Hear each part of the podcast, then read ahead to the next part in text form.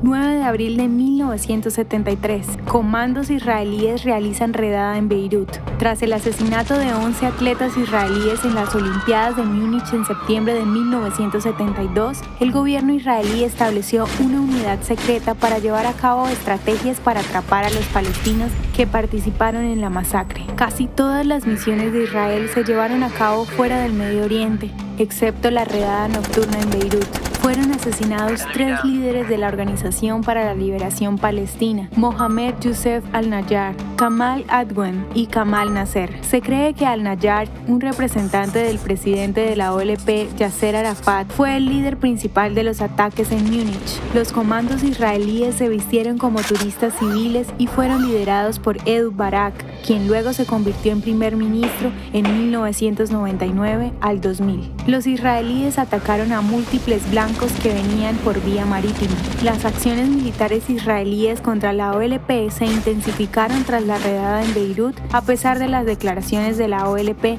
que habían renunciado al terrorismo y la violencia contra judíos israelíes e instituciones de Israel. ¿Te gustaría recibir estos audios en tu WhatsApp? Compartimos nuevos episodios todos los días.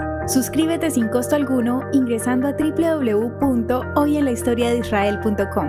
Hacerlo es muy fácil.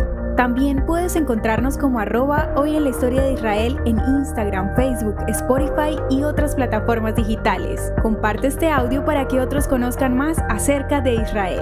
Este proyecto es realizado por Philos Project. El contenido original de Hoy en la historia de Israel fue provisto por el Centro para la Educación sobre Israel.